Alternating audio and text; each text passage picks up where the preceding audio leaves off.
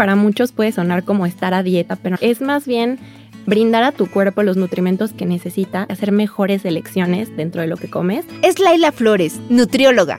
¿Por qué es tan difícil comer bien? A la mayoría le echamos la culpa, sería el estrés, pues provoca cierta liberación de hormonas que nos provoca antojo por alimentos de energía rápida. Y ella es Andrea Tirado, también nutrióloga. Juntas crearon The Healthy Club, un consultorio creado para ayudarnos a tener una alimentación más consciente y con ella una vida más feliz. En serio, necesitamos comer bien para producir los químicos de la felicidad en nuestro cuerpo. Comes mal y no puedes segregar los suficientes, como no tienes los suficientes nutrientes para poder tener como esta felicidad o segregar serotonina y todo esto, caes en un ciclo de que no lo consumes y no puedes sentirte tan feliz. O al revés, estás sintiéndote triste y eso te hace o depresión, ansiedad, etc. Sabemos que es difícil comer bien arriba del auto con todas las tentaciones que hay en las calles de la ciudad. Pura vitamina T. Tamales, tortas, tacos. Piras, ricos, tamales, oaxaqueños. Pero Laila y Andrea hicieron una Didi dieta especial para nosotros. Alimentarte conscientemente y saber parar cuando ya de verdad no tienes hambre, disfrutar y no tener culpas. No tengas culpa por pararte en la esquina a comerte tus taquitos. Nosotras somos súper postreras y precisamente por eso es que el método que nosotras utilizamos es no eliminar ciertos grupos de alimentos y incluir postres y alimentos que te gusten. Nosotras utilizamos un método que es el 80-20. Esto quiere decir que el 80% de tu semana consumas alimentos saludables y el 20%, ahí está el secreto, se lo dejes a esos alimentos que les has tenido ganas, justo un postrecito, una pizza. Quédense para conocer nuestra Didi Dieta, con permiso para antojitos y todo.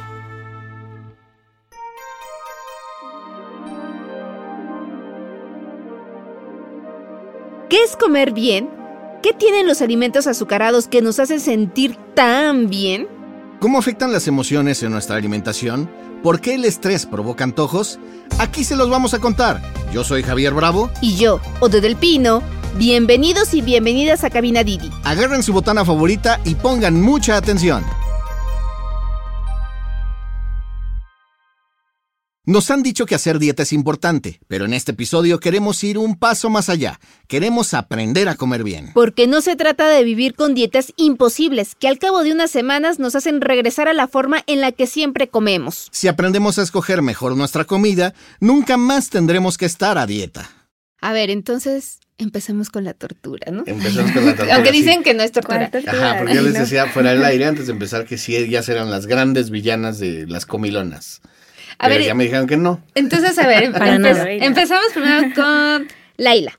Laila, a ver, ¿qué es comer bien? Comer bien para muchos puede sonar como estar a dieta o vivirse la dieta, pero nada tiene que ver con eso. Es más bien brindar a tu cuerpo los nutrimentos que necesita a través de una nutrición equilibrada. Y esto no quiere decir que solo comas verduras, frutas, pollito hervido y cosas así. No, tienes que comer una variedad de colores, variedad, por ejemplo, de cereales que sean integrales. Sí tienes que hacer mejores elecciones dentro de lo que comes, pero puedes perfectamente equilibrar ciertos alimentos que consideramos como no saludables, que los juzgamos de esta manera, con alimentos que consideramos más saludables. Entonces, el conjunto de todo esto, de ese balance, es lo que se le llama o lo que nosotras le decimos comer bien, tener un balance. Porque también cuando te restringes mucho, acabas cayendo en un ciclo de precisamente preferir comer ciertos alimentos que te están haciendo daño. Andrea, ¿por qué es tan difícil comer bien? No hay una sola respuesta para esta pregunta. Al final son muchísimos factores los que pueden afectar que comamos bien o no. El principal y al que a la mayoría le echamos la culpa sería el estrés. En resumidas cuentas, el estrés genera ciertas, pues provoca cierta liberación de hormonas que nos provoca antojo por alimentos de energía rápida. ¿No? Entonces, nuestro cuerpo es muy sabio, va a saber que quiere comer alimentos dulces, alimentos que le van a dar energía muy rápido. Y bueno, ahí empieza como nuestro estrés. Entonces dices, nuestro cuerpo es sabio y sabe que necesitamos. Y diste el ejemplo del dulce. Es que necesito el dulce. Entonces, ¿Por ¿cómo qué el mío me pide influyen? tacos y O sea, tan sabio? Pero entonces, ¿cómo es que influyen las emociones del día a día en nuestra alimentación? Justamente es como un tema bidireccional, o sea, Ajá. Comes mal y no puedes segregar los suficientes, como no tienes los suficientes nutrimentos o nutrientes, como se les conoce coloquialmente, para poder tener como esta felicidad o segregar serotonina y todo esto, caes en un ciclo de que no lo consumes y no puedes sentirte tan feliz. O al revés, estás sintiéndote triste y eso te hace, o depresión, ansiedad, etcétera, y eso hace que consumas ciertos alimentos que son más azucarados, que te dan este sentimiento de felicidad rápida, pero no es algo duradero. Entonces, cuando tú consumes alimentos que son balanceados, variados y dentro de estas características que les mencionamos, precisamente estás como en ese equilibrio y puedes sentirte mucho mejor. Ok, entonces sí influye esta parte de si estoy triste, el chocolate o las clásicas películas gringas que vemos como los botezotes de helados, así llorando, pero entrándole la comedera, ¿no? Entonces, eso sí influye, o sea, sí es una necesidad. Claro. Totalmente. Nosotras decimos que hay dos tipos de hambre, ¿no? Nuestra alimentación física, nuestra hambre física y nuestra alimentación o hambre emocional. El, el hambre física es la que sientes más como en el estómago, la real, la de La de verdad casi- tengo hambre. la que casi te no duele la sentimos. Ajá. Te duele la cabeza, ya te enojaste con alguien si no la atiendes y así. Pero O sea, también cuando dices, tengo hambre como de algo rico, como de sopita y cosas Justo, así. ¿no? O cuando Un dices... chilito. Ajá, o cuando dices, tengo hambre de echarme una hamburguesa, ¿no? Es que justo es muy típico que hasta a nosotras nos pasa, ¿no? De que tenemos hambre. Ah, ok, pero toma aquí, este, no sé, una pechuguita de pollo, no sé. Tu no, pero es que tengo hambre de algo dulce o tengo hambre de papitas, ¿no? Entonces ya no estás hablando de hambre física, ya estamos hablando de hambre emocional, que justo es lo que nosotras siempre vemos en nuestras consultas y con nuestros pacientes, ¿no? De que, ¿por qué es tu hambre? ¿No? ¿De dónde viene? Los conductores que van en el auto y, bueno, están expuestos a ir viendo las tortas, los tacos, la pastelería, ¿cómo poder recomendarles, bueno, que controlen y que manejen su hambre sana de esta emocional? Algo muy importante para tomar mejores decisiones en cuanto a lo que comes es primero tratar de tener horarios. Debes de comer cada cuatro horas, no saltarte el desayuno, la comida o la cena. Cuando nos saltamos las comidas es cuando viene esta parte de tomar malas decisiones porque ya llegamos al punto de tener tanta hambre que nos comemos lo primero que hay enfrente de nosotros. Cuando estamos saciados, bien hidratados, tomamos suficiente agua, hacemos mejores elecciones de alimentos. Ok. Dijo algo padre de la hidratación. La hidratación, qué tan indispensable y, y, ay, y esta es otra, porque, a ver, hay una moda. O traemos nuestros litros de agua o traemos nuestros garrafoncitos. ¿Cuánta agua debemos de consumir? ¿Qué tanto es saber que estamos bien hidratados? Y si es bueno que te chutes los tres litros o varía. Pues varía para cada persona. Debes de tomar de 30 a 35 mililitros de agua por kilogramo de peso. Entonces tú multiplicas esa cantidad por tu peso y más o menos todos salimos en 1,800, 2, 2,500. O sea, el 2 depende de sería como el promedio. Exacto, Ajá, es un promedio. Ocho Pero también, como en todo, el exceso también puede ser malo. Pues sí, o sea, ahora sí que aquí estamos hablando de que excesos ya son excesos demasiado grandes, ¿no? O sea, de que, no sé, hablamos de unos Mm, 6, 7, 8 litros de agua en exageración y obviamente no contemplando la actividad física que tengas, ¿no? O sea, si eres una persona justo Deportista, o que hace Deportista. más de dos horas de ejercicio, ¿no? Ahí sí, pues a- aumenta tu requerimiento de agua, pero si somos como personas, pues ahora sí que comunes y normales, pues no necesitamos tanta agua. Y por ejemplo, en el carro que estamos con el sol y todo eso nos deshidrata a todos. Entonces, ahí, por ejemplo, ¿sería agua sola o es bueno tomar los electrolitos? Lo más recomendable en cuanto a los electrolitos siempre es informarse o acercarse a un profesional de la salud. ¿Por qué? Porque son altos en sodio, que es pues un nutriente que hay que tener en cuenta y que hay que controlar. Hay personas que tienen problemas cardíacos o problemas renales y les puede estar haciendo daño, digamos que autoindicarse este tipo de bebidas que solamente están sobrecargando sus riñones. Lo que nosotras más recomendaríamos es, si tú solamente estás haciendo, por ejemplo, estás en el carro, en el sol y así, consume la cantidad de agua simple e indicada. Si además de eso a lo mejor continúas con dolores de cabeza, cansancio, sudas o tienes una sudoración excesiva, pues ahí sí aplicaría acercarte a un profesional y considerar la posibilidad de tomar suero o tomar electrolitos, pero siempre indicados porque también muchos de ellos tienen azúcar. O sea, hay que tener ahí ojo en leer etiquetas porque hay muchos que tienen azúcares escondidos y eso no es tan bueno. Ok, y no le metes refrescos de cola o Eh, ajá, gasificados, ¿no? justo.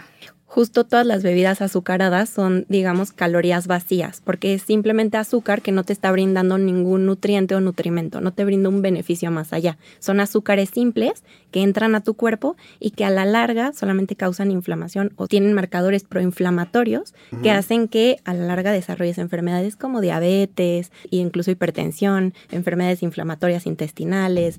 Entonces, cuando a largo plazo continúas con una hidratación de este tipo de bebidas, pues el camino ya está un poco asegurado. Siete de cada diez mexicanos padecen sobrepeso u obesidad en la edad adulta, según un estudio de la UNAM. Los expertos señalan que es por los refrescos. Bebemos un promedio de un litro al día. Según la Secretaría de Salud, los problemas de salud más frecuentes que afectan a los mexicanos tienen que ver con que no comemos bien desde hace más de 20 años. No nos dejarán mentir. Gran parte de la dieta incluye garnachas, tortitas, tacos, quesadillas, etc., que tanto nos sacan del apuro cuando llevamos prisa y necesitamos comer. Están por todas partes y son deliciosos. Pero no se preocupen. Laila y Andrea nos van a ayudar a comer mejor sin torturarnos con la Didi Dieta. ¿Qué les parece si hacemos una dinámica de mitos? ¿Si existe el mal del puerco? Claro. Sí, totalmente, totalmente. Y a todos nos da, es muy común.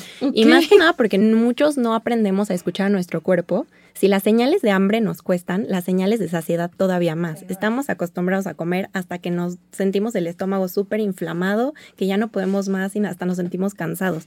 Cuando la alimentación debe ser algo que te dé energía, que te haga sentir como que puedes continuar tu día.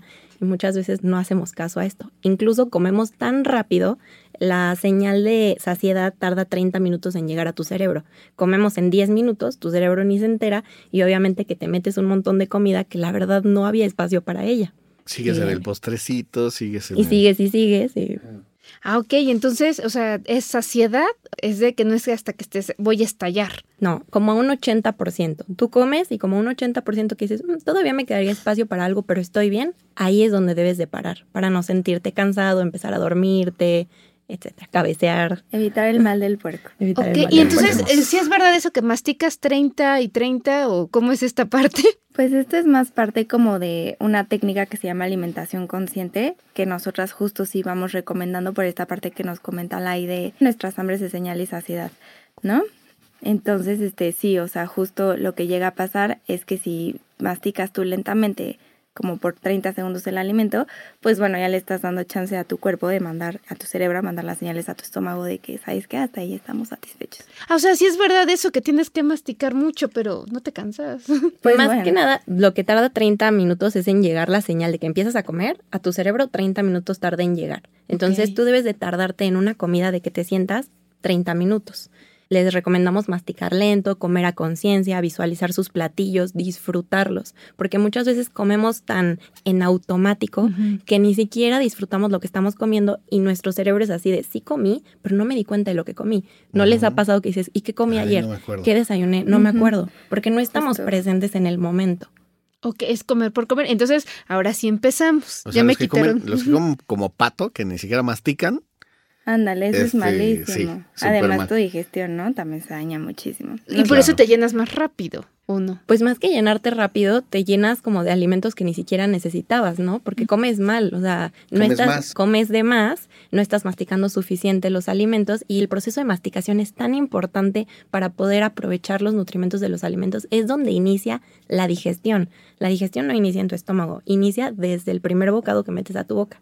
Ahí empiezas a masticar, a reducir los alimentos a pequeñas sustancias y a pequeñas, digamos, ladrillitos que lo componen y ahí empieza el proceso de digestión. Y justo nosotros Ok. siempre les decimos de que son de 15 a 20 segundos de que lo mantengas en tu boca y de verdad hagan el ejercicio. A Ok. todos los que nos oigan, cuando comes no te tardas 15 a 20 segundos, ¿no? O sea, te lo... Un segundo, dos segundos Ajá. y ya está, y entró. ensaladas y cócteles de fruta, ¿son siempre saludables? ¿Y qué onda con los aderezos, además, para acompañarlos? Pues mira, nosotras nos gusta decir que no hay cosas que no son saludables y cosas que sí son saludables. Solamente hay alimentos. Ok. Entonces, partiendo de tratar de mantener las cosas sin juicios, las verduras, las frutas son excelentes alimentos. ¿Por qué? Porque brindan una gran cantidad de nutrimentos, de vitaminas, de minerales, de fibra, brindan azúcares, que son azúcares en su mayoría complejos. Entonces, estas son muy buenas. Todo está en la cantidad que comamos, las porciones y como bien dices, los aderezos, granolas, mieles y todas esas cosas que le echamos pueden aumentar el contenido calórico del alimento. Entonces eso es en lo que tenemos que tener más cuidado. Cuando vamos, no sé, a algún restaurante y comemos una ensalada, pero agarramos el aderezo y la llenamos de eso, ¿ok? Está bien, estás comiendo una ensalada, pero no te estás dando cuenta de que estás aumentando el contenido calórico por el aderezo y a lo mejor podrías hacer una mejor elección añadiéndole aceite de oliva y limón o alguna vinagreta que no tenga tantas azúcares, etcétera. Entonces, simplemente mejorar esas elecciones. O si ya te vas a comer la ensalada así, complementala con un pollito. Hacer elecciones de balance es lo que te va a ayudar. Ok. O el super cóctel de frutas con chantilly y este Ah, y sí. chispas de chocolate, ¿no? Arriba. Sí, ahí sí, el chantilly no te va a dar nada bueno. Por favor, Azúcares. mejor yogurt. Azúcares, sí. ¿Es real o es un mito la combinación de frutas? O sea, que si es bueno o mala mezclarlas.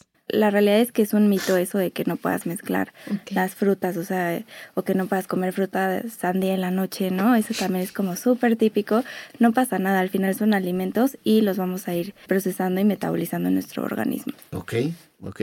Suplementos alimenticios, ¿son buenos, malos? Ya me dijeron que no hay cosas malas, pero aquí me suena a que sí, porque muchos tienen como muchos químicos, ¿no? Más que nada con los suplementos, un tema muy importante es no autosuplementarse, siempre acudir a un profesional, porque muchos decimos, ay, me siento cansado, órale, mi complejo B.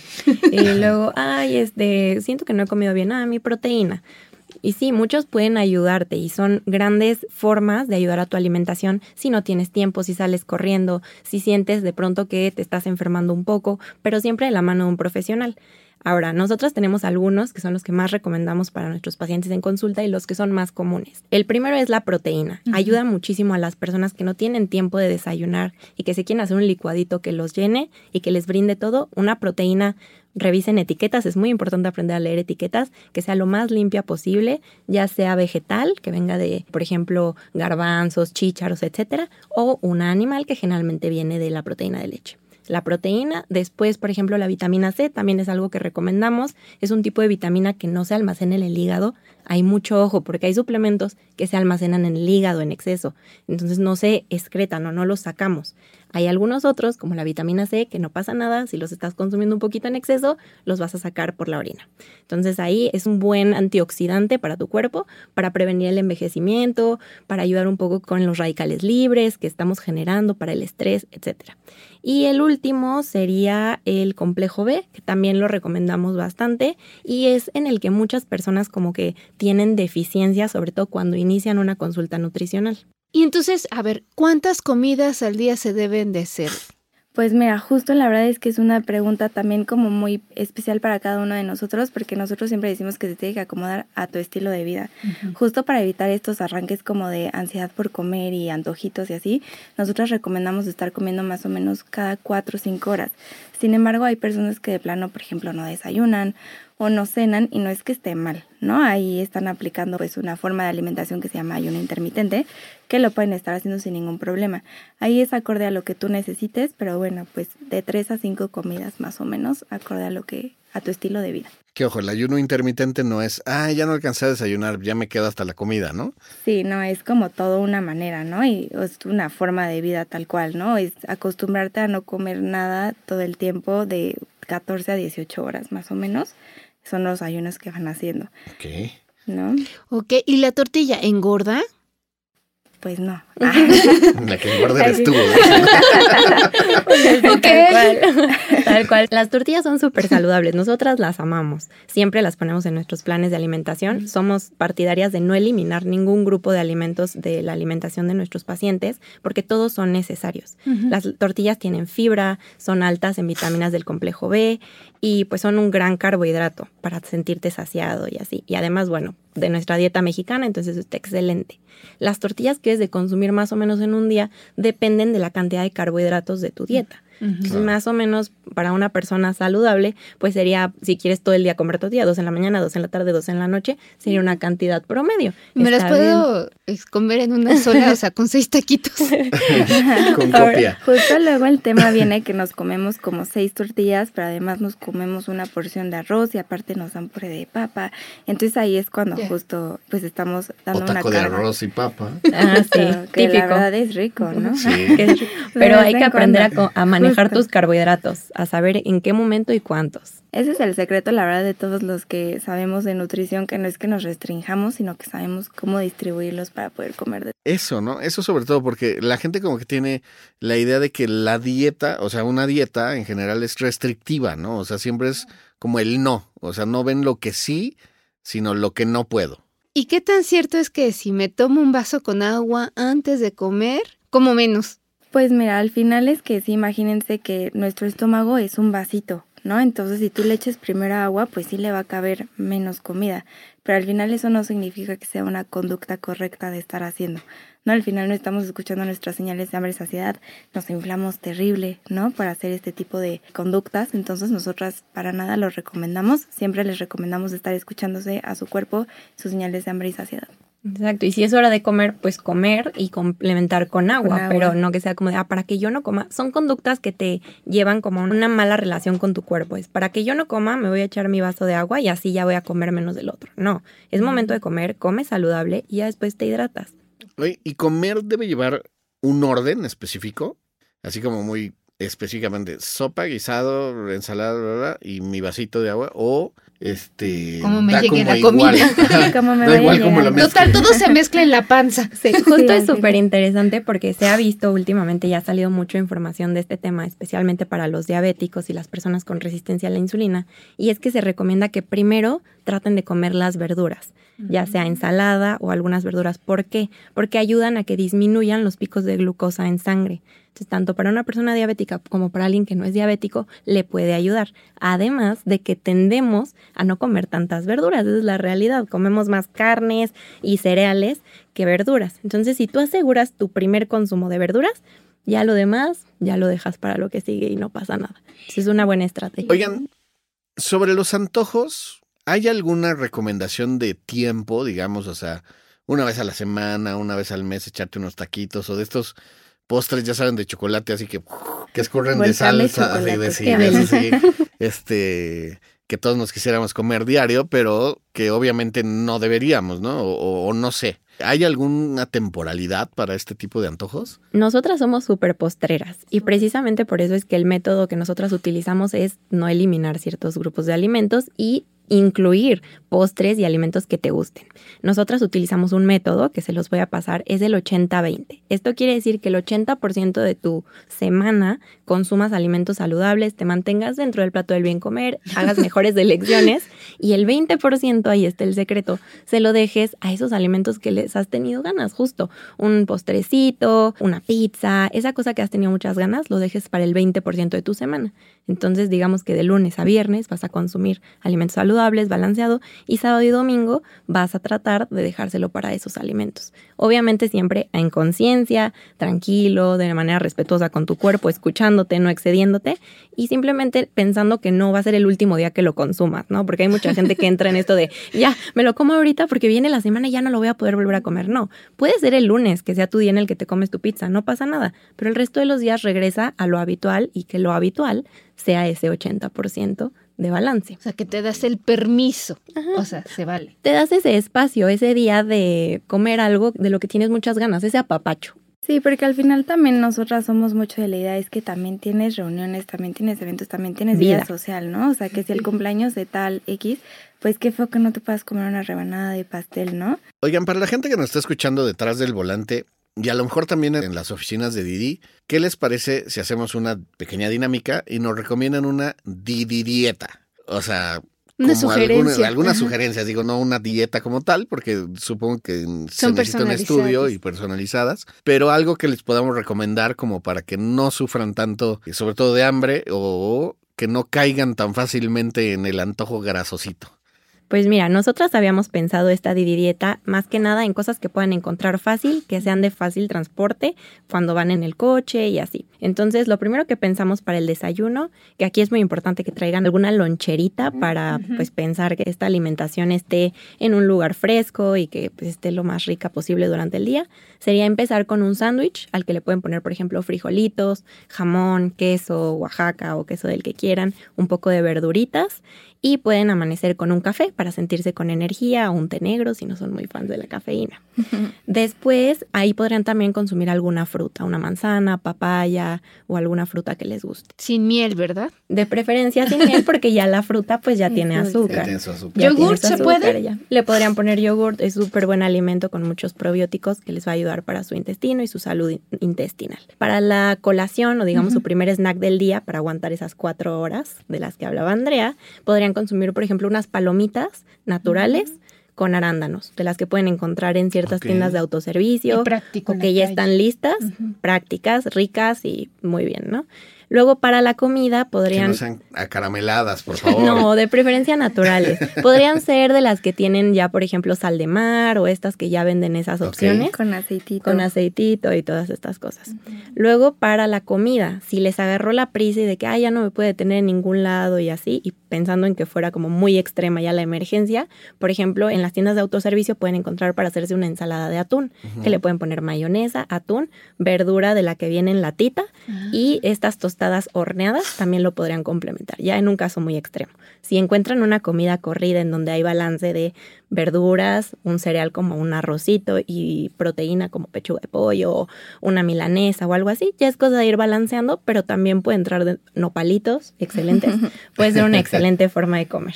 Luego, para la colación de la tarde, podrían ser unas nueces con alguna otra fruta, una manzana o manzana con crema de cacahuate, que es algo que luego les ponemos, cacahuates con manzana, etc. Y para la cena, podrían ser unas quesadillas, por ejemplo. Estarían buenísimas o unas sincronizadas, también con salsita ahí o pico de gallo para meterle verdura. Pero en el comal, no fritas. De preferencia en comer. De sí. preferencia. Sí, sí, sí. irle bajando en la grasa. Ya el sábado ya te vas a echar tus quesadillas con tu familia bien a gusto y lo disfrutas. Pero entre semana mejor come leve, también porque te vas a sentir mejor durante el día y vas a descansar mejor. Y más para conductores, ¿no? O sea, que al final Ay, que, le- que no les pegue el mal del puerco, o al final que no se sientan todos inflamados y que van manejando. Oye, las ganas de ir al baño, ¿no? O sea, y súper importante, ¿saben qué? Ubicar un lugar en el que vendan verduras frescas, estos vasitos de pepino, jícama, zanahoria, que luego los damos como por hecho. Muy importante ubicar uno que te quede de paso para tenerlo como un snack saludable. Es lo que más nos cuesta trabajo comer la verdura.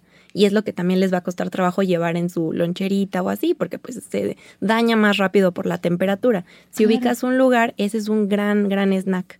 Y ahí sí se vale el con limón y chile piquín y Claro, todo. O sea, claro. no hay nada que le eche a perder como Digo, ya la sé. chantilly en, el, en En las frutas. frutas. Pues realmente el chile piquino, si no tiene azuquita y así, no pasa Ajá. nada, pero igual es tan poquito, o sea, la cantidad que le echas que no pasa mucho. Es una buena elección. Preferible eso a que consumas otro alimento. Ok. Además, sí, ajá, ya le estás echando fibra, ¿no? A tu snack, entonces ya por ese lado ya tienes una estrellita puesta.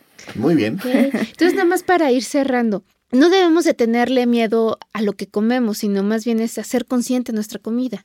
Así es, sí, justo lo que tenemos que aprender y la verdad es algo que vas aprendiendo en tu día a día, nosotras seguimos aprendiendo, es alimentarte conscientemente y saber parar cuando ya de verdad no tienes hambre, disfrutar y no tener culpas, ¿no? No tengas culpa por pararte en la esquina a comerte tus taquitos, no tengas culpa y no es que, no, ya me comí mis tacos, empiezo el próximo lunes y así nos vamos, ¿no? Entonces, claro. no, no Y pasa pasaron nada. 40 años. Exacto. Y así nos vamos toda La, la, vida. historia de mi vida. Entonces, no, este podcast te puede ayudar a decir, no, ya, hoy empiezo, mañana. En la siguiente comida empiezo a hacer mejores exacto. elecciones. Pues muy bien, algo que desean decirle a los conductores. Pues que al final les agradecemos mucho escucharnos, que los invitamos a llevar un estilo de vida saludable que no es tan difícil como se imaginan. ¿no? Caro. Tampoco es tan caro como se imaginan, todo se puede ajustar a nuestro presupuesto y que la verdad es que nosotros podemos ayudarles si es que gustan a llevar una mejor alimentación. ¿En Sí, dónde? pueden encontrar nuestras redes sociales. Nosotras estamos en Instagram como arroba Healthy Club THH y en Facebook como arroba de Healthy Club. Y ahí los podemos ayudar, guiarlos, hacerles algo personalizado, adaptándonos siempre a su trabajo, a su profesión, a su economía y a sus gustos. Pues Laila, Andrea, muchísimas gracias. Gracias a ustedes Gracias por a invitarnos. ustedes. Esto fue Cabina Didi. Muchas gracias por escucharnos. Este episodio fue producido por Quisaya Estudios para Didi. Lucina Melesio es directora y productora ejecutiva. Javier Bravo y yo, Ode del Pino, estuvimos en los micrófonos y en la producción. El guion es de Irene Rosales. En la producción también estuvieron Paula Vilella, Irene Rosales y Sara Carrillo. El diseño sonoro y el tema musical son de Carlos Jorge García y Tiger Lab. Los ingenieros de grabación en el estudio fueron Manuel Vargas Mena, Gabriel Chávez y Mateo Pineda de SoundMob Studio. Por Didi, Marisa Hurtado es la encargada de comunicación en el sector de movilidad y Gerardo Arriola es analista de comunicación. Y para que conozcas las promociones vigentes de Didi y cheques términos y condiciones, entra a la página mexico.didiglobal.com. ¿Te gustó Ruta Didi? No olvides darle clic al botón de seguir en cualquier plataforma en la que te guste escuchar tus podcasts, porque estamos en todas y es gratis. Nos vemos la próxima semana. Bye.